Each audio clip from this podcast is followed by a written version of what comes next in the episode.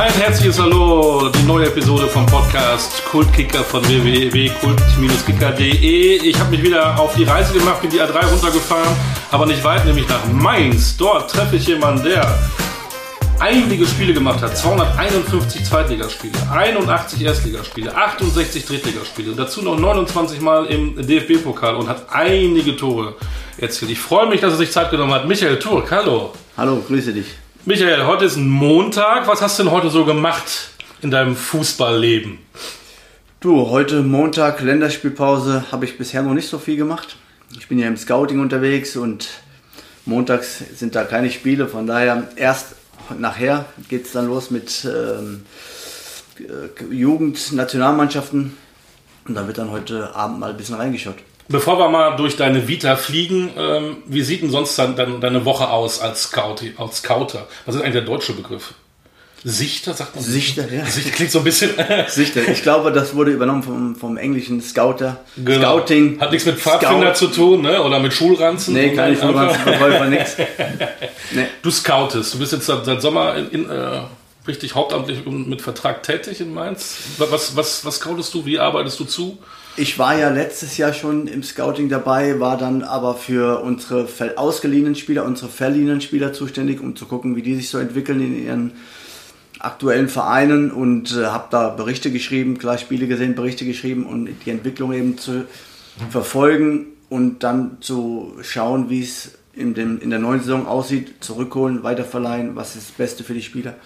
Ja, und jetzt bin ich im regulären Scouting für neue Spieler, für die neue Saison, für die erste Mannschaft und bin da ja, viel unterwegs, komme da auch im Ausland ähm, ja, zum, zum Sichten und es macht schon Spaß. Aufwendiger Job und unter der Woche halt dann, wenn keine Spiele sind, am Laptop natürlich dann verfolgen. So die Spieler, die man sich so ein bisschen gemerkt hat, da Berichte schreiben und so weiter und so fort. Wie kann man sich das vorstellen? Setzt ihr euch zusammen, Martin Schmidt, Christian Heidel, Bo Svensson und du und eure Scouting-Abteilung und dann heißt es, da ist wohl einer, wollen wir den mal angucken und dann wirst du auf Reisen geschickt? Und wie oft guckst du dir dann so einen Spieler an? Naja gut, wir haben ja einen Direktor Scouting, Bernd Legin, und ja. sind ein Scouting-Team von, ich glaube, fünf, sechs Leuten und äh, haben dann äh, hin und wieder mal ein Treffen, wo wir uns dann austauschen über Spieler, die wir gesehen haben und ähm, besprechen dann, was, äh, ja, was dann äh, in, was weiter Sinn macht zu verfolgen mhm. und was eben nicht. Und äh, die Vorgaben werden natürlich vom Trainer bzw. Martin Schmidt und Christian Heidel gegeben.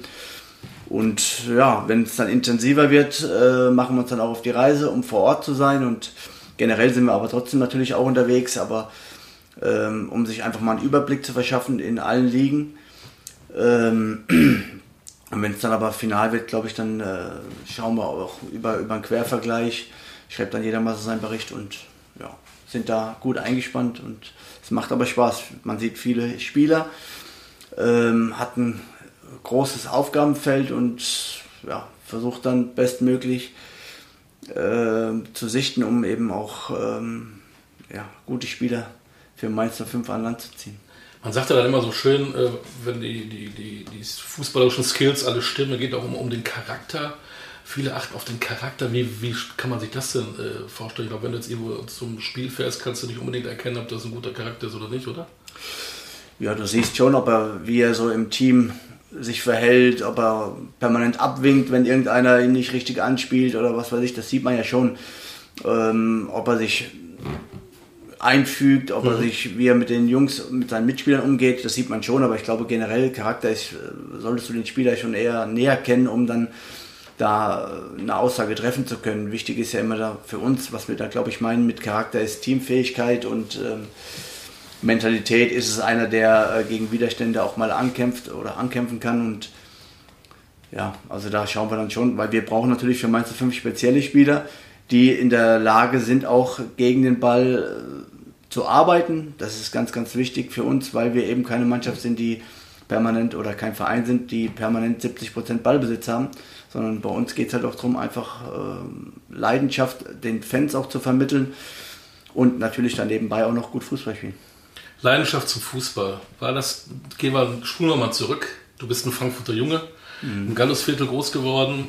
Bist du dann nach dem Kindergarten, nach der Schule mit dem Ball auf die Straße gegangen? Oder wie kann man sich das vorstellen? Wann hast du zum ersten Mal dieses, diese, diese Leidenschaft für den Fußball gespürt? Ja, ja, schon immer eigentlich. Also im Kindergarten, Hort, Schule, immer. Wir haben auf dem Schulhof Fußball gespielt, auch nach der Schulzeit dann. Das war unser Anlaufpunkt und äh, haben dort Turniere gespielt mit Erwachsenen. Da waren dann, keine Ahnung, da waren 100 Leute plötzlich da, dann wurden Teams zusammengestellt und die Verlierermannschaft musste Getränke zahlen. Ja, und dann war es eben so, dass man dann eben bis zum Sonnenuntergang dort war. Was waren denn so dann außerhalb vom, vom Schulhof die ersten Größen, die du übers Bett gegangen hast, so postermäßig? Warst du, oder hast du, warst wahrscheinlich, ähm, dürfen wir ja auch sagen, in Mainz Eintracht Frankfurt-Fan am Anfang, oder?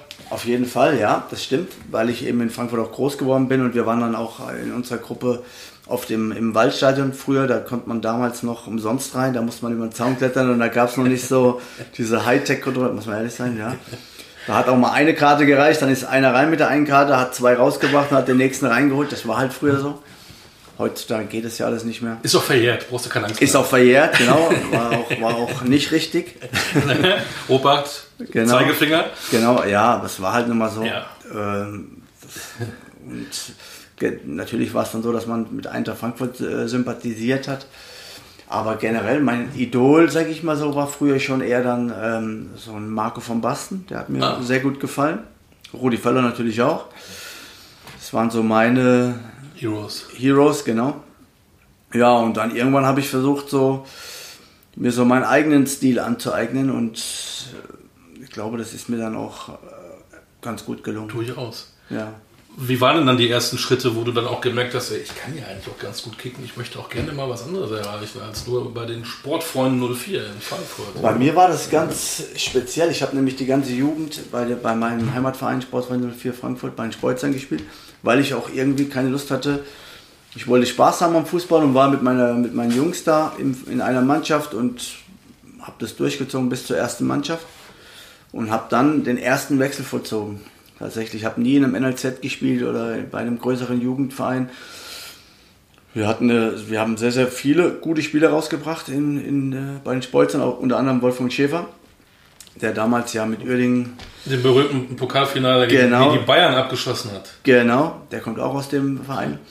Und ähm, ja, mir war das damals eben wichtiger, mit meinen Jungs zu spielen, wie eben den Verein zu wechseln, um ähm, eventuell dann den nächsten Schritt zu machen. Also so war ich, ja, so habe ich damals getickt. Aber da bist du nicht zur Eintracht gegangen, sondern zum Spielvereinigung Oberrat. Genau, bei mir ist es so Step, äh, Step by Step ja. äh, hat sich entwickelt. Ich bin dann zwei Klassen nach oben zur Spielvereinigung Oberrat, habe mich dort in meinem ersten Jahr dann zum Ende der Saison leider verletzt. Wir sind abgestiegen, bin dann das nächste Jahr noch dort geblieben ja, habe ein paar Tore gemacht und bin dann zum SV Jügesheim gewechselt. Wieder zwei Klassen nach oben. Habe dort zwei Jahre gespielt, erstes Jahr aufgestiegen in die Oberliga, zweites Jahr in der Oberliga drin geblieben und dann hat mich eben Mainz gesichtet. Ich sollte eigentlich, der Rudi Bommer war damals Trainer in Aschaffenburg, sollte kurz vor Ende der Saison nach Aschaffenburg wechseln. Aber dann kam äh, eine Anfrage aus Mainz und dann habe ich gesagt, na, dann will ich die Chance schon nutzen bei einem, bei einem Profiklub da hat sich dann die folgende Situation hat ergeben, dass ich hier drüben im Hasenkessel mit dem Christian Heidel gesessen habe und mir dann gesagt wurde, ja, du trainierst bei den Profis und spielst bei der U23, bei, den, bei der zweiten Mannschaft. Habe ich gesagt, gut, die Chance möchte ich nutzen. Habe das dann gemacht, war in der Vorbereitung bei den Profis dabei, habe dann, ich glaube, einmal 45 Minuten gespielt im ersten Spiel bei der U23 und war dann ab sofort im Profikader. Also ich habe die Vorbereitung, sagen wir es mal so, gut für mich äh, nutzen können und habe da, glaube einen ganz guten Eindruck hinterlassen und ist dann alles schneller gegangen, als eigentlich ge gedacht war oder wie es so geplant war. Was natürlich sehr erfreulich war für mich und ich glaube auch für den Verein auch ganz. Du bist dann, heutzutage kann man sich ja gar nicht mehr vorstellen, da spielen sie ja äh, sogar schon mit 16 in der Bundesliga. Mit 23 bist du quasi erst dann Profi in Mainz geworden, in der zweiten Liga. Genau. Spät, ne? Ja, spät, absolut. Aber vielleicht, weiß nicht, wenn ich vorher in NLZ gegangen wäre, vielleicht wäre ich da gar nicht oben angekommen, weil ich mich in meinem Heimatverein eben austoben konnte, konnte mit meinen Jungs da Spaß haben, konnte mich stetig entwickeln. Also ich habe mich immer zwei Klassen verbessert, angepasst, Leistungsträger geworden, gewechselt. Angepasst, Leistungsträger geworden, gewechselt. Und irgendwie war das für mich, glaube ich, der richtige Weg. Aber du wolltest vorher schon auch unbedingt Profifußballer werden, auch, auch in Oberrat absolut, sein. Absolut, absolut. Mhm. Es war ja auch so, dass ich ein Jahr zuvor, bevor ich nach Mainz bin, war ich bei der Eintracht im Probetraining. Das heißt, Probetraining, das war so ein, so ein Spiel nach der Saison, da durfte ich mitspielen, habe ein paar Kisten auch gemacht. Aber es war bei ähm, Horst Ermantraut und der konnte sich nicht durchringen, dazu mich zu verpflichten. Dann habe ich noch ein Jahr, wie gesagt, in, in, äh, in äh, Jügesheim gespielt und bin dann nach Mainz gewechselt. Ist es schwierig, ist es nicht so eine äh, Rivalität wie Schalke und Dortmund oder wie Eintracht mit Kickers Offenbach? Aber ist es schwierig, wenn du ein Eintracht Frankfurt-Fan bist und da die Spiele schon über den Zaun geklettert bist, um zu gucken, dann nach Mainz zu gehen? Oder ist es dann egal, weil, ey, das ist Karriere, dass ich kann Profifußballer werden? Nee, das, da hatte ich gar kein Problem mit. Also ich habe auch immer, egal wo es war, jetzt in Mainz oder Cottbus oder in, in Augsburg, ich habe immer das als Verpflichtung auch gesehen, auch den Fans gegenüber, um einfach für jeden Verein, wo ich gerade spiele, 100% zu geben. Und ähm, ich glaube, das kam auch bei jedem Verein ganz gut an. Ähm, logischerweise ähm, war es jetzt für mich dann auch ähm, eine Riesenchance hier in Mainz und da war ich auch total dankbar für und habe auch da wirklich jeden Tag versucht, Eindruck zu hinterlassen, um eben auch den Traum zu verwirklichen, eben auch dann mich Profifußballer nennen zu dürfen, nicht nur im Profikader zu sein, sondern auch mich auf dem Platz auch äh, zu präsentieren zu können. Und das ist mir dann glücklicherweise gut gelungen. Definitiv. Und dank dir seid ihr dann ja auch aufgestiegen Wobei, da ist ja diese berühmte Michael Tuck-Geschichte wieder. Ja, dank Cottbus. Du, du sagst, halt ich, ich gehe nach Cottbus, dann beide Aspiranten um den Aufstieg aus der zweiten Liga in die erste Liga da auf einmal triffst du für Mainz wie, wie, die wilde Sau auf Deutsch gesagt und Cottbus steigt dann nicht auf, Mainz steigt auf und du wechselst nach Cottbus. Ja, zunächst mal muss ich kurz dazwischen grätschen. Also nicht dank mir ist der Verein aufgestiegen, sondern ja, ja, ich war dabei. Also ja, ich war in der Aufstiegsmannschaft und das, oh, da bin ich auch Ende, stolz drauf. Du hast am Ende, glaube ich, aber das eine oder andere Tor dann geschossen. Absolut, das ist absolut. am Ende der Saison noch mal ein absolut, wichtiger. Ne? Absolut, das war eine kuriose Situation, denn wir hatten, ich glaube, fünf Spieltage vor Schluss waren wir abgeschlagen und da gab es hier ein Gespräch mit, mit Christian Heidel damals und Kloppo. Und da wurde gesagt, man ist ja davon ausgegangen, wir bleiben in der zweiten Liga. Man wollte dann so einen Umbruch haben im Kader, weil wir da vor die zwei Jahre ja gescheitert sind. Da wurde dann gesagt, ja, wenn wir nicht aufsteigen, wonach es ja nicht aussah, möchten wir deinen Vertrag nicht verlängern, weil wir eben neu, frisches Blut dann dreimal hintereinander so, eine, so knapp gescheitert, dann möchten wir da einfach frisches Blut reinbringen. Habe ich gesagt, gut, okay. Habe dann überlegt mit meinem Spielerberater, Klaus Gerster damals, was machen wir? Und dann kam Cottbus, die waren relativ souverän vorne. Und da haben wir gesagt, ja gut, die steigen auf, hören wir uns doch mal an. Und dann hatte ich so ein gutes Gefühl, weil die wollten mich unbedingt äh, da nach Cottbus holen. Die Gespräche waren gut und so. Ich fand mich da in der Region, habe mir das mal angeschaut und das, die Leute waren auch alle echt total in Ordnung. Und eben, ja, nächstes Jahr Bundesliga. Da habe ich gesagt, gut, das machen wir. Ja, und äh, seit diesem Zeitpunkt ist bei Cottbus gar nichts mehr gelaufen. Und wir haben natürlich unsere Chance, die eigentlich gering war. Ganz gering war. Im Training hat der Klopper schon das Training eigentlich eingestellt, hat dann noch gesagt, komm Jungs, hier Ball rein, auf geht's. Ja, so ein bisschen eigentlich so die Zeit totschlagen, sag ich mal. Und äh, ja, wir haben plötzlich gepunktet und oben wurden permanent bei den anderen Federn gelassen. Und äh, irgendwann war die Chance dann da, im letzten Spiel aufzusteigen. Und glücklicherweise haben wir es dann geschafft. Weil wir es auch als Verein, als Mannschaft, als Verein auch einfach verdient hatten, nach dieser Leidenszeit, die zwei Jahre davor, dass wir es endlich äh, schaffen, in die Bundesliga aufzusteigen. Gab es denn den Moment, wo du dich dann geärgert hast im Nachhinein? Oder hast du gesagt, ey, das war eine Entscheidung, alles gut? Oder jetzt auch viele Jahre später, wo du Na, was heißt, hätte ich mal noch ein bisschen gewartet. Ja, man kann die Zeit ja nicht zurückdrehen, mhm. aber ich meine, das waren auch zur damaligen Zeit ähm, als ich diese Entscheidung getroffen hatte, war es in dem Moment für mich die richtige Entscheidung. Und ich bin auch dann, klar, nach dem Spiel war es nicht ganz so einfach, nach dem Aufstieg, weil vor dem Spiel war es gar kein Thema, weil es für mich war es ganz klar, wir müssen heute gewinnen und äh, dann eben auch aufsteigen oder wollen unbedingt aufsteigen, haben das dann auch erledigt. Und irgendwann kam natürlich dann der Punkt, wo ich gesagt habe, ja gut, jetzt kriege ich das alles ja gar nicht mit. Okay, bin dann nach Cottbus und habe dort gedacht, okay, gut, wie empfangen mich die Leute, weil natürlich ja auch nicht so einfach. Du kommst da hin und die, die wären eigentlich, die wollten unbedingt aufsteigen oder hätten es schaffen können und äh, ich habe dann im letzten Spiel für Mainz eben noch ein paar Tore gemacht und bin dann an, an denen vorbeigezogen. Wie empfangen die mich? Aber dann muss ich sagen, dann war ich dort, habe ein Jugendspiel, ich war zwei Tage vor Trainingsbeginn da, habe ein Jugendspiel angeschaut und da, war, da wurde mir so viel auch Sympathie entgegengebracht, dass die gesagt haben, ja, ist nicht schlimm, du bist ein Typ mit Charakter, das zeigt, zeigt äh, dass du für den Verein alles gibst, obwohl du wechselst, dass du bis zur letzten Sekunde da ähm, ja, dich reinhaust und so und solche Spieler wollen wir hier auch haben. Und das war natürlich für mich dann erstmal sehr, sehr schön. Es ging dann in Cottbus auch relativ gut los. Erstes Spiel war ich noch verletzt, kam, wurde leider nur eingewechselt, weil ich in der Vorbereitung, wie gesagt, eine leichte Verletzung hatte. Und dann hatte ich in zehn Spielen, glaube ich, habe ich sechs Tore gemacht für Cottbus noch. Habe mich dann schwerer verletzt und ja, dann äh, gab es für mich Möglichkeiten, sich zu verändern. Es war in Cottbus leider in der Mannschaft nicht so, dass es ähm, ein gutes Miteinander war. Das mhm. kann man so sagen. Es war so zweigeteiltes Team. Und es hat sich dann eben auch in der Stimmung, in der Kabine, in der Tabelle wiedergeschlagen. Und irgendwann gab es für mich halt die Möglichkeit, zwei, zwei oder beziehungsweise eine Anfrage aus München, 1860 München, mit der ich mich dann auch beschäftigt hatte. Und dann kam irgendwann zwei, drei Anrufe an einem Tag aus Mainz. Und dann habe ich schon gedacht, oh, das ist aber komisch, weil so viele Anrufe habe ich auf einmal noch nie bekommen an einem Tag aus Mainz. Und dann habe ich schon gedacht, ja, irgendwas, ja. Und dann kam der Christian Heidel mit der Idee auf mich zu, ja, kannst du dir vorstellen, wieder zurückzukommen? Und dann war für mich natürlich klar, dass ich dann wieder nach Mainz möchte. Jetzt hast du schöne Schritte gemacht. Ich wollte noch ein, zwei andere Sachen machen. rein. Kurz Cottbus. Ede Geier, der große alte Osttrainer. Wie war der so in dem halben Jahr? super Mensch, muss ich sagen.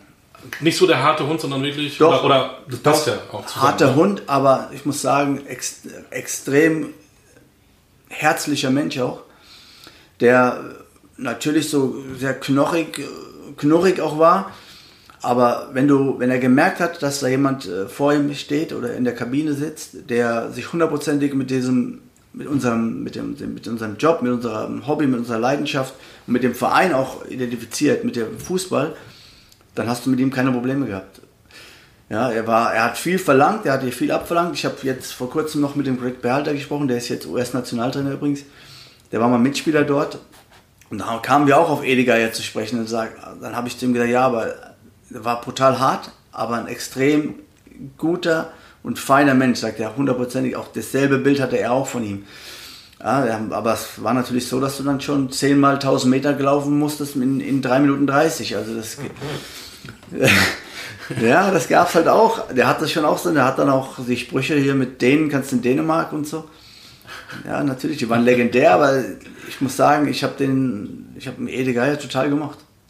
Vor diesem alten, erfahrenen ähm, Ede Geier hattest du den Trainer-Rookie erlebt, den Kloppo, den hast du eben auch schon erwähnt. Mhm. Erinner dich doch mal an diesen Regel, äh, legendären Tag, Rosenmontag muss es doch gewesen sein, wo Kloppo als Spieler verschnupft war und einen Tag später weil man Trainer war. War es denn wirklich so, dass das Legende? Ja, ja, wir waren, wir waren im Trainingslager. Ich glaube, es war Aschermittwoch, glaube ich sogar. Oder Aschermittwoch, irgendwas um, um, um Fasching rum. Ja, genau. Wir waren, wir waren im Trainingslager in ähm, Bad Kreuznach. Hatten in Fürth verloren wenn ich mich recht erinnere, hatten ein Trainingslager in Bad Kreuznach. Sind mit Ede Geier, äh, mit Ede Geier, Eckhard Grauzum, äh, Eckhard Grauzum sind wir hingefahren und mit eben zurück. Ja, und äh, dann haben wir gespielt gegen Duisburg und so ging das dann los. Erstes Spiel zu Hause gewonnen und so ging das los. Ja, Kloppo war Spieler, verletzt glaube ich sogar in Fürth und wurde dann Trainer. In diesem Trainingslager wurde er Trainer. Jetzt wird ja nicht jeder verletzte Spieler auch Trainer oder krank. Hat er denn schon vorher, hast du das schon gemerkt, ähm, dass er irgendwie anders getickt hat als andere? Konnte man schon absehen, dass der mal Trainer wird? Ja, ich glaube, also Kloppo konnte uns das in der Kabine schon auch als zu Spielerzeiten sehr, sehr gut erklären, auch was, was wir besser machen können. Und ähm, hat sich dann, hatte natürlich auch extrem Gehör gefunden in der Kabine, auch als, zu Spielerzeiten. War auch Anlaufpunkt für mich speziell natürlich, weil ich mit ihm auch zusammen immer gefahren bin. Genau, ja, eine Fahrgemeinschaft. Ne, ja, genau, ne? genau. Und äh, ja. Also, Danach auch noch, als er Trainer war? Oder durftest du nicht mehr mitfahren? Doch, doch, aber irgendwann wollte ich es auch nicht mehr, weil es ist ja immer bescheuert, wenn du da mit dem Trainer äh, zum Training fährst. Das kommt ja in der Mannschaft auch so ein bisschen blöd rüber. Mhm.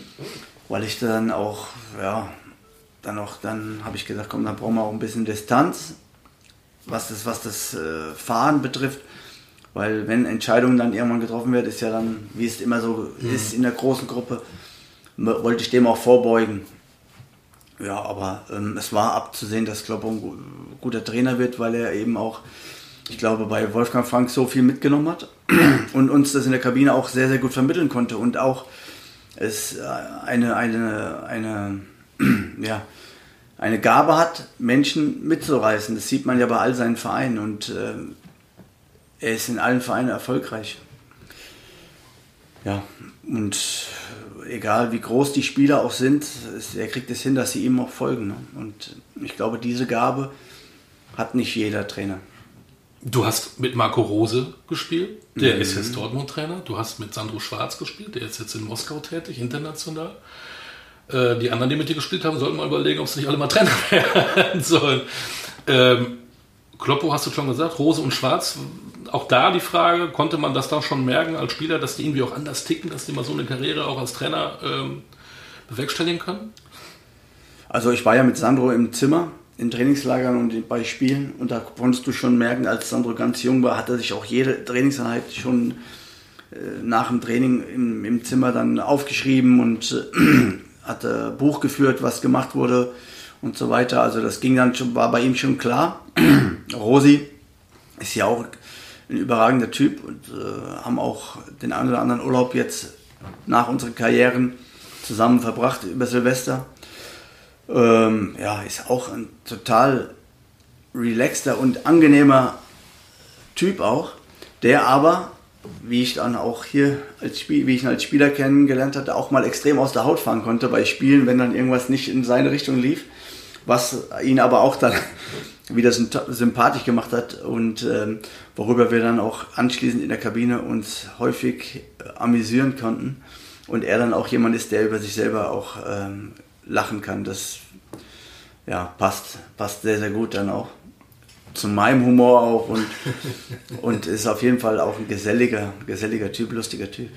Haben die drei dich auch ein bisschen getreten, dass du auch mal den A-Schein machst, dass du auch mal so ein bisschen so die Trainerlaufbahn? Nein, ich glaube, das muss ja jeder selber für sich dann irgendwo ähm, ähm, machen. Da kannst du ja keinen zu hinschubsen oder irgendwie zu nötigen, sage ich mal. Das muss ja von dir kommen. Ich habe die A-Lizenz auch gemacht. Äh, wollte unbedingt im Fußballgeschäft treu bleiben oder am, am Ball bleiben, wie man so schön sagt. Und ja, und bin auch glücklich, dass ich hier weiterhin im Fußballgeschäft äh, meinen Weg äh, gefunden habe und mal sehen, was die Zukunft so für mich noch bringt. Vielleicht geht es ja auch wieder in eine andere Richtung, weiß man nicht. Kommen wir gleich noch zu. Hab, ich habe doch noch eine Idee. okay. Ähm, Cottbus Mainz, wir springen wieder ein bisschen, macht aber gar nichts. Mhm. Ähm, stimmt das, dass du auch ein bisschen äh, selber in, ins Portemonnaie gegriffen hast, um die Ablösesumme äh, zu zahlen, oder ist das auch wieder Legende? Ja, es war so, dass äh, der Verein gesagt hatte, ähm, ja, die Ablösesumme wäre ein Stück weit zu hoch. Und ähm, ich habe dann gesagt, gut, kein Problem. Beim Vertrag handeln wir eben, den wir ausgehandelt hatten, behaltet ihr immer ein bisschen was ein und dann passt das auch so. Und so wurde es dann auch gehandhabt oder sollte es gehandhabt werden und am Ende der Saison war es eben so, Ende der Rückrunde war es dann so, dass die gesagt hatten, im Verein hier, ähm, ja, deine Leistungen waren überragend für uns, für uns als Verein auch.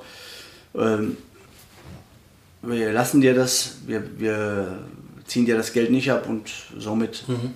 war es war so angedacht, dass ich einen Teil selber zahle, aber es wurde am Ende dann eben auch vom Verein übernommen. Viele Rückkehrer sind ja auch gescheitert. Es gibt ja wenige Beispiele, wo es noch richtig geklappt hat. Wieso hat es bei dir geklappt? Ja, ich weiß nicht. Also ich habe mich, ich kann für mich sagen, ich kann mich sehr, sehr schnell anpassen in, in Mannschaften und im Verein und ich kannte ja hier die ganze Mannschaft auch, weil ich ein halbes Jahr vorher mit, äh, zuvor mit, den, mit der Mannschaft aufgestiegen bin, kannte das Umfeld und ähm, Trainerteam natürlich auch. Von daher war es für mich eigentlich keine, keine große äh, wieder Umstellung oder, oder Gewöhnungsphase von der. Ja. Der Vorteil eben, dass es noch nicht so lange Genau, war. genau. Absolut. Ich kannte einmal noch. Ja, wenn du nach fünf Jahren kommst, sieht ja. die Mannschaft ja schon wieder anders aus. Ähm, es war eben auch noch sehr, sehr frisch und es ist nämlich ein halbes Jahr vorher in, in einem extrem schönen Ereignis, sage ich mal, auseinandergegangen. Ja. Und ähm, das war natürlich dann von Vorteil auch. Und dann kommt der Tag, da gibt es Kontakt zu deinem Verein, den du als Kind so toll fandest. Eintracht Ja. Frankfurt. Wie ist das denn vonstatten gegangen? Ja, es war so, dass ich eigentlich total glücklich war hier in Mainz auch und ähm, mein Vertrag ja noch, noch länger gelaufen ist und wir auch, beziehungsweise der äh, Christian Heidel und der Kloppo mich äh, zum Gespräch gerufen hatten und mir ähm, signalisiert hatten, dass sie gerne meinen Vertrag verlängern würden und eben auch die Konditionen anpassen würden, ähm, dass es auch leistungsgerecht äh, gezahlt wird. Und ähm, ja, und ich hatte zu dem Zeitpunkt dann eine Anfrage aus Frankfurt bekommen und habe gedacht, eigentlich würde ich Mainz gar nicht mehr verlassen. Für mich war das eigentlich klar und habe dann aber irgendwie im Magen immer so dieses, als diese Anfrage kam, ja, boah, Eintracht Frankfurt ist so der Verein aus deiner Jugend, bist in Frankfurt groß geworden, das ist für mich so das, was für viele Kinder heutzutage das Bayern München ist, war für mich eben damals als kleiner Junge auf dem Schulhof die Eintracht. Und äh, da habe ich gedacht, okay, gut, jetzt hast du die Chance in dem Alter nochmal, jetzt ich war 30, dir einen Traum zu erfüllen zu deinem Jugendverein, für den du eigentlich immer spielen wolltest als kleines Kind, ja, da nochmal hinzuwechseln. Und dann habe ich natürlich auch versucht, unbedingt mir diesen Traum zu erfüllen und war natürlich rückwirkend, war ich dann natürlich ähm, sehr forsch, um das zu forcieren. Das muss ich einfach so sagen, aber ich glaube, dass Also jetzt deinen alten Kollegen gegenüber hier in Mainz, meinst du? ja jetzt So ein auch bisschen- genau auch soll ja generell generell Mainz 05 äh, gegenüber. Ähm, aber ich glaube, wenn ich wenn ich jetzt mit Kloppo oder so spreche, habe ja guten Kontakt mit dem Kloppo, habe jetzt erst vor, vor vier fünf Tagen mit ihm telefoniert. Ich glaube, die konnten das sehr sehr gut einordnen, wie das von mir die Aussagen, wie sie von mir getätigt wurden, was wie die, wie die aufgenommen werden mussten von ihnen. Und äh, die wussten, dass ich ihnen nichts Böses wollte. Die wussten einfach, der Junge, der, der würde gerne zu dem Verein wechseln. Und es gab auch viele Leute hier im Verein, die zu mir gesagt haben, Micha, wir können dich total verstehen, wenn, wenn du, das ist dein, es können Leute nicht verstehen, die, die, die dieses Szenario, die diese Entscheidungen nie treffen durften. Ist mehr Herz als Kopf, ne? Absolut. Es war mehr Herz als Kopf. Im Nachhinein ist es für mich in Frankfurt nicht gut gelaufen. Wenn ich diese Entscheidung nochmal treffen dürfte, würde ich sie anders, würde ich sie anders wählen. Aber diese Chance hat man eben in dem Moment nicht. Und ja, es war eben, die Entscheidung war mit dem Herzen getroffen, muss man so sagen. Ohne dass ich jetzt hier in Mainz sage, ich habe hier nicht, mein Herz hängt nicht an Mainz 05, absolut. Hängt mein Herz an Mainz 05 es war eben so, mir einen Jugendtraum zu erfüllen und ähm, oder einen Kindheitstraum. Und heute würde ich die Entscheidung anders treffen. Ich sage, fußballerisch ist meine Heimat Mainz 05. Geboren bin ich in Frankfurt. Meine, meine, meine Heimat wird daher, was das betrifft, immer Frankfurt sein. Aber fußballerisch ist meine Heimat Mainz 05, weil ich eben hier auch meine schönste Zeit hatte. Für mich meine erfolgreichste Zeit auch wenn es später in Augsburg dann auch nochmal sehr erfolgreich wurde. Aber ein Spiel habe ich mir noch rausgeschrieben für die Eintracht, das wirst du ja wahrscheinlich auch so dermaßen im Kopf haben. International, Brøndby Kopenhagen, drei Tore, Michael Turk. Für sowas macht man ja das ja vielleicht auch mal so einen Wechsel und dann international zu spielen, dann so noch zu performen, das hast du doch heute noch im Kopf, das Spiel, oder? Ja, es war für mich, aber ich muss sagen, der Wechsel war für mich äh, natürlich damals ein extremer, ein Riesenwunsch auch. Aber es hat sich relativ schnell ähm, eingestellt, dass ich in Frankfurt nicht so wirklich willkommen war. Das wurde mir vom ersten Training an gezeigt von, von Fanseite. Da, da wurde ich dann, ja, gab es Rufe, auch in Trainingseinheiten und so weiter. Äh, Und es war für mich dann schon so, dass ich da auch mit zu kämpfen hatte, absolut zu kämpfen hatte. Und da war dann auch, es war dann auch so, dass es nicht gleich von Anfang an so gut lief, für mich persönlich. Und dann kam dieses Spiel. Und ähm, ich weiß noch, wir hatten, es gab zwei rote Karten für Brøndby und elf Meter für uns. Und ich hatte sowieso schon einen schweren Stand.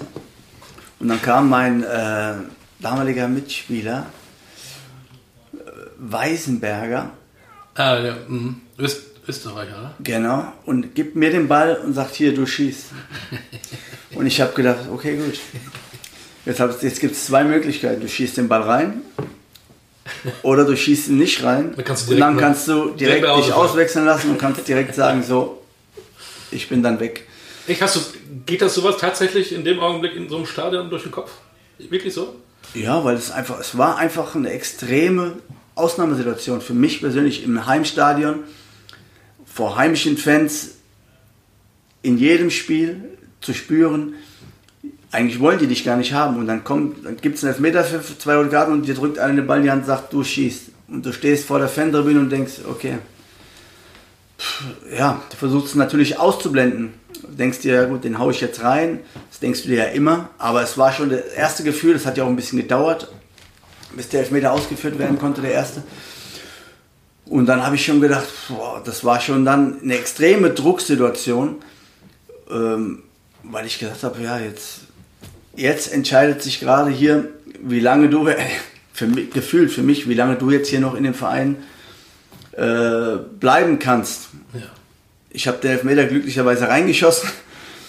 Und dann gab es noch einen zweiten, den habe ich, da, da, war's- da fiel es mir dann schon leichter, aber wenn du den ersten erstmal getroffen hast, den habe ich auch noch reingeschossen. Dann gab es eine Flanke von Albert Streit, den habe ich mit dem Kopf auch noch reingemacht. Es war für mich ein sehr, sehr schönes Gefühl. Aber so im Nachhinein habe ich, gedacht, habe ich mir schon öfter gedacht, so, also eine größere Drucksituation im Fußball, einen Elfmeter zu verwandeln, habe ich, kann ich mir nicht vorstellen. Also da war, glaube ich, ein WM-Finale Ja. irgendwo vor irgendwelchen Zuschauern wäre ein Kindergarten äh, dagegen. Von daher, also habe ich danach, war ich schon ein bisschen stolz auf mich, dass ich dieser Drucksituation dann standhalten konnte. Haben die Fans das dich denn da so ähm, aufgenommen in ihren Eintracht-Zirkel? Nein, oder? aufgenommen Das wurde ich da nicht. Nein. Schade. Es gab zum Beispiel im Rückspiel war es natürlich, war es dann so, wir haben, ich glaube dort 2-2 gespielt oder nur, ich weiß gar nicht mehr, unentschieden. Und da waren ein Haufen Fans von, Fans von uns dabei. Und da konnte ich zum Beispiel nicht in die Fankurve gehen oder wollte in die Fankurve gehen. Dann sind die einige Zuschauer, ich nenne sie mal Zuschauer, ähm, fast durchgedreht und da musste ich aus der Kurve weg. In Cottbus war es genauso, als wir in Cottbus gespielt hatten nach dem Spiel, dass wir 2-1 gewonnen hatten, konnte ich nicht in die Fankurve gehen. Also es war eine Extremsituation für mich als Frankfurter und das war eigentlich da zum Scheitern verurteilt, diese, diese, ja, diese Zeit und deswegen hat es auch nur eineinhalb Jahre gehalten. Wenn du so über Drucksituationen redest, wie hast du damals so, wie hast du das verarbeitet? Hast du jemanden gehabt? Hast du professionelle Hilfe geholt? Hast du es alleine mit dir klar gemacht? Nein, ich musste das alleine mit mir ausmachen. Ich habe da keine Hilfe vom Verein bekommen oder, oder Stab, Trainerstab oder keine Ahnung. Ich wurde damit alleine gelassen. Es gab Situationen im Trainingslager. In Österreich, da ist, hier, ist ein Fan von der Tribüne gesprungen und stand mit mir Kopf an Kopf auf dem, auf dem Rasen. Also auch da gab es keine, äh, keine Hilfe von Vereinsseite und ja, es hat mich dann aber auch irgendwo geprägt und hat mir geholfen oder mir gezeigt, dass falls ein Mitspieler in so einer Situation ist, dass ich da, wie ich da reagiere. Ja, und, oder wie ich da reagieren muss. Das dann hat sich dann in Augsburg eine Situation ergeben, äh, wo ich dann glücklicherweise oder finde ich einfach als Mitspieler mich gut verhalten habe und dem Spieler beigestanden habe. Frankfurt Kapitel wurde dann beendet. Wenn man Ja. das so hört, trotz dieses äh, historischen Spiels da für dich äh, gegen Brøndby, ähm, vielleicht auch zum Glück dann Augsburg. Mhm. Wie und welche Überschrift setzt du über deine Zeit in Augsburg? ja, eigentlich eine sehr, sehr schöne Zeit, muss ich sagen, von Beginn an. Ich kam nach Augsburg und äh, wurde, kam in eine Mannschaft, die im Abstiegskampf gesteckt hat in der zweiten Liga. Und wurde da sehr, sehr gut aufgenommen und man hat mir auch von Fanseite direkt, man hat mir dann das Gefühl gegeben, okay, wir freuen uns, dass du da bist. Und das war ja eigentlich was, wo ich immer, wenn ich das hatte, das Gefühl hatte, konnte ich auch Leistung bringen und auch Tore schießen. Und das Gefühl hatte ich von Anfang an und habe dort im ersten Spiel, haben wir gespielt in der Allianz Arena gegen 1860 München, was ein riesen Derby ist, was ich davor nie gedacht hätte, weil Augsburg ja jahrelang verschwunden war in der Oberliga und vor 500 Zuschauern gespielt haben oder 300 Zuschauern gespielt hatten im alten Rosenau-Stadion. ja, und dann kam ich da mit Augsburg in die Allianz Arena und da waren, ich glaube, 60.000 Zuschauer. Und ein Haufen für Augsburg war das, ich glaube, 30, 35.000 sind da mitgefahren. Und das war, hast du erstmal das Gefühl gehabt, so, boah, ist ja brutal, was ist denn hier los eigentlich? Weil das einfach die Erwartungshaltung gar nicht so da war, dass das, ja, auf jeden Fall war das erste Spiel dort und wir haben dort 3-0 gewonnen. Ich habe zwei Tore gemacht im ersten Spiel, lag die Woche über mit Fieber im Bett und konnte dann aber am Wochenende doch spielen und habe dort mein erstes Spiel gemacht und zwei Tore geschossen. Was natürlich den Einstieg auch erleichtert hat. Ne? Ich denke. Tore helfen immer. Immer gute ja, Argumente. Absolut, absolut. Ja, es war schön. Und so war dann eben auch die Zeit natürlich erstmal positiv äh, oder einge, eingeläutet wurde es erstmal positiv. Es war dann nichtsdestotrotz, auch in der Rückrunde gab es dort auch schwierige Zeiten und ähm, hatten dann kurz vor Schluss einen Trainerwechsel ähm, nochmal. Ralf Lose wurde entlassen, Holger Fach hat er übernommen und ähm, ja, es war dann so, dass zur neuen Saison der Trainer und ich so ein bisschen Problem hatten und ähm, es eigentlich geplant war von, von Vereinsseite mich eben wieder abzugeben.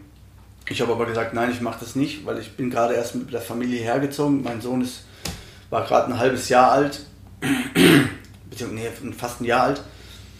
Zu dem Zeitpunkt, als man mich gerne abgeben wollte wieder und dann habe ich mich ja mit Händen und Füßen gegen gewehrt und habe gesagt, nein, ich werde hier bleiben, ich will meine Chance nutzen, weil es eben für mich in der Rückrunde dann nach diesen Toren auch nicht mehr so gut gelaufen ist.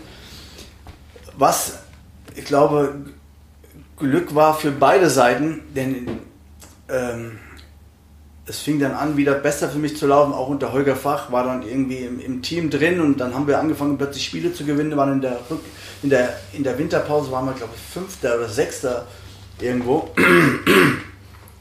Und ähm, Rückrunde lief dann nicht mehr so gut. Der Trainer wurde dann auch irgendwann entlassen. Dann kam Jos Lukai und dann ging es für mich eigentlich so richtig erst los, dass ich ähm, das Ansehen beim Trainer war wieder extrem gut und ich habe eben dann auch wirklich Tore gemacht äh, am Fließband. Wurde im Jahr drauf Torschützenkönig in der zweiten Liga. 23 Tore. Genau und im Jahr, dann im Jahr drauf sind wir dann auch aufgestiegen in die, in die Bundesliga und ja, was Historisches mit FC Augsburg. Absolut, das war, absolut. Hat mir hier im Podcast Kultkicker auch Axel Bellinghausen erzählt.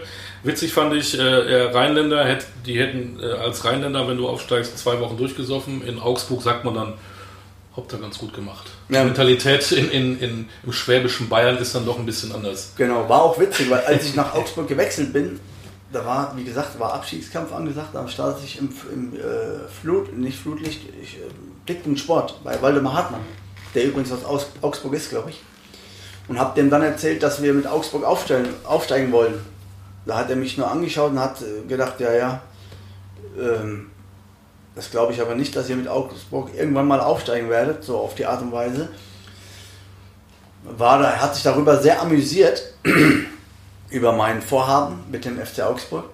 Und Jahre später habe ich ihn mal getroffen, als wir schon aufgestiegen waren in die Bundesliga in der Loge in Augsburg und dann hab, bin ich auf ihn zugegangen und gesagt, siehst du, Waldemar, ich habe dir doch damals gesagt, wir steigen auf und dann hat er mich angeschaut, hat gegrinst und gesagt, ja, du hast recht gehabt, hätte ich nie gedacht. So ist das manchmal, ne? Der Michael Turk bei uns im Podcast, im Kultkicker Podcast, äh, schießt mehr oder weniger Mainz 05 zum Aufstieg in die erste Liga, bleibt aber in der zweiten Liga aber in Cottbus. Der Michael Turk schießt den FC Augsburg in die erste Liga. Äh, geht aber eigentlich nicht mit in die erste Liga. Ja. Ja, ja warum nicht? Weil du hattest jetzt keinen Vertrag irgendwo unterschrieben. Da lief es wohl so zwischenmenschlich nicht so ganz gut in Augsburg am Ende. Oder was war da los? Ja, der Trainer hatte dann irgendwann äh, keinen Bock mehr auf sich. Die Meinung, dass meine Spielweise nicht mehr zu der Spielweise des FC Augsburg in der Bundesliga passt. Komischerweise, was für mich natürlich total unverständlich war, weil ich in der Vorbereitung auch die meisten Tore gemacht hatte von allen Spielern von uns und gedacht habe, ja gut, klar, du wirst vielleicht nicht mehr alle Spiele über 90 Minuten spielen, aber ich glaube, Erfahrung und so ein gewisser Torinstinkt tut in der Mannschaft im Abschiedskampf ja auch, wo wir uns ja vorne, von vornherein gesehen haben, hatten, äh, tut einer Mannschaft vielleicht auch ganz gut, so einen Spieler in den Reihen zu haben. Der Trainer war aber anderer Meinung. Ich habe gesagt, gut, dann akzeptiere ich das so, aber ich werde den Verein nicht verlassen. Und ja, das war natürlich für beide Seiten dann keine so schöne Situation.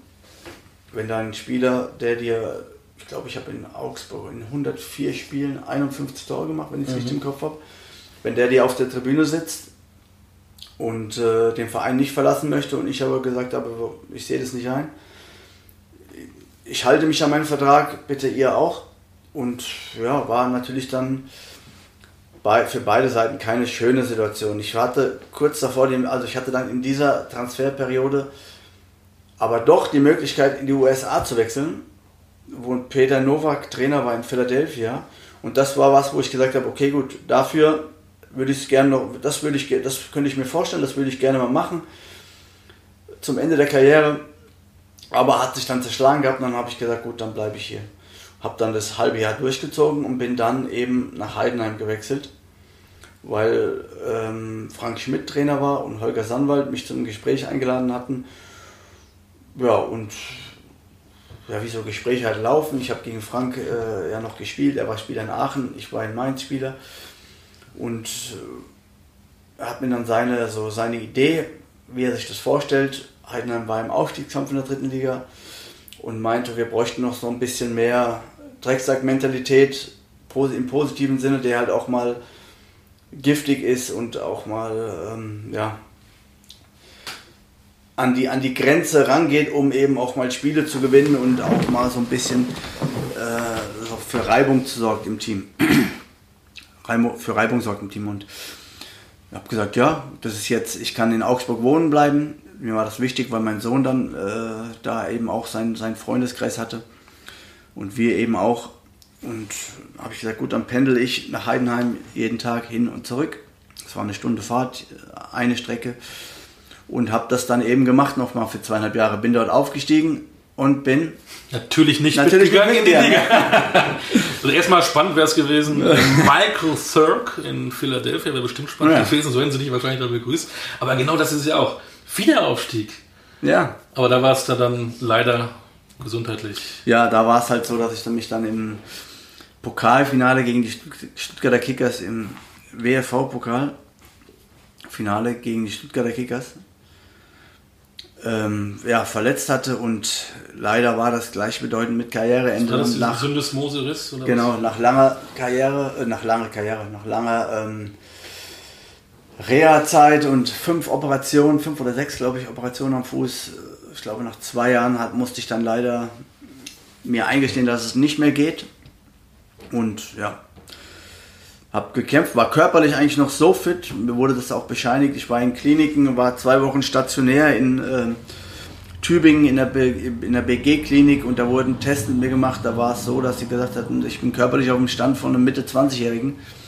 Also so, so, so, fit war ich körperlich, aber eben mein Fuß hat nicht mehr mitgemacht. Und ähm, ja, und nach zwei Jahren Kampf war es dann endgültig, dass ich sagen musste, ich gut, ich muss die Karriere beenden und habe dann gleich Zeit oder gleich im Anschluss eine, eine, eine Umschulung über die BG gemacht. Genau, also wenn ich einen Lohnsteuerjahresausgleich machen müsste, konnte ich zu dir kommen, weil du absoluter Steuerfachmann bist. Jetzt nicht mehr. Das war zur damaligen Zeit dann. Nur Steuer genau, genau, ja, genau. Aber ich habe ich hab ja die Ausbildung gemacht und war dann aber eigentlich in dem Beruf nie wirklich ja. tätig.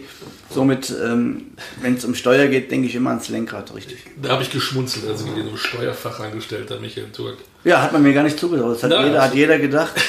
ja, aber. Jetzt habe ich meine ganzen Belege mit. Ich dachte, du kannst aber, fliegen. aber das hat mir als Spieler schon gut getan, wenn der Gegner mich unterschätzt hat. Gute Aussage. Äh, Aschan hast du, du bist im Scouting-Bereich, jetzt sind wir wieder aktuell. Eins noch, was mir noch ein, äh, aufgefallen ist, du hast tatsächlich mal fünfmal als äh, Jugendlicher das DFB-Trikot angehabt. U16 DFB. Erinnerst du dich da noch an den Anruf und du sollst jetzt dir das Nationaltrikot anziehen? Wie war das für dich? Also und dann natürlich angeschlossen die Frage, warum machst du keine A-Länderspiele? Jetzt, jetzt habe ich dir ja vorhin erzählt, wie so meine Jugendvita war. Kannst du dir vorstellen, dass ich U-Länderspiele gemacht habe? Ja, eigentlich nicht, wenn du nicht NLZ gespielt hast und alles. Ne? Stimmt, ich weiß auch nicht, woher das kommt. Ich habe nämlich das stimmt nie, überhaupt Ich habe nie für, Ich aber lese das immer, aber ich habe... Fünf Spiele, sechs Tore, Michael Turk für die U16. Also die Quote würde passen, aber ich habe tatsächlich, ich habe tatsächlich... Hast du einen Doppelgänger? Also, nee, den Namen gibt es auch nicht so oft. Michael also, Turk also, in den USA. Ja, genau. ähm, aber wie man so meiner, meiner Vita als Jugendlicher so ähm, ableiten kann, habe ich mit Sicherheit war ich war kein Nationalspieler bei den Sportfreunden unter Vertrag. Also ich habe nie Länderspiele gemacht. Ich weiß nicht, woher das kommt. Weil tatsächlich, wenn man recherchiert, wenn man ein paar Stunden da ein bisschen durch die ähm, Zeitung geht und Wikipedia, da steht Ja, ich weiß nicht, woher das kommt. Hat wahrscheinlich irgendjemand sich mal einen Spaß erlaubt und hat das da rein. Also ich weiß nicht. Haben wir hiermit klargestellt, ja. Ich wollte mich dann schon, die hast du schon DFB, fünf Spiele, sechs Tore, dann musst du doch eigentlich eine, eine Nationalmannschaftskarriere. Ja. Gut, die Frage ziehe ich hiermit zurück. Nee, ich weiß. Hättest ja. du sicherlich gerne auch gemacht? Hätte ich gerne gemacht, aber da hätte ich mit dem Trainer mal sprechen müssen, warum ich bei der U17 nicht mehr dabei war. genau. Wir kommen zum Ende, äh, Michael Turk. Ähm, eins noch, äh, erfolgreicher Stürmer, viele Tore geschossen.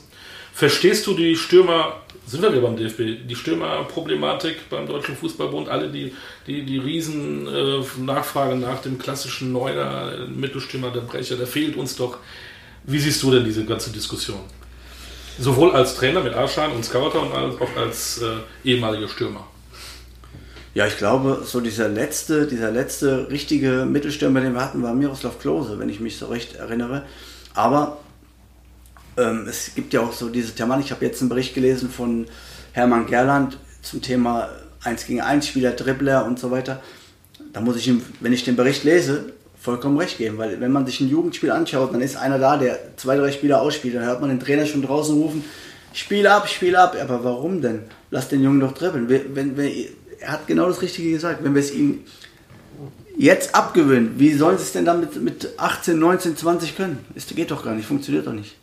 Hast und, du früher mal das gemacht, was du wolltest? Ja, Hast ich habe eben nicht abgegeben, auch wenn einer gerufen hat. Ja, ich habe meine ganze Karriere habe ich mir eins beibehalten, in einigen Situationen auf niemanden zu hören, sondern nur auf, auf meinen Instinkt.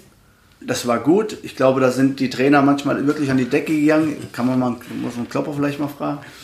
Ich war schon jemand, der dann sein eigenes Ding gemacht hat. Das war meine Stärke, sage ich oftmals auch, und meine Schwäche zugleich.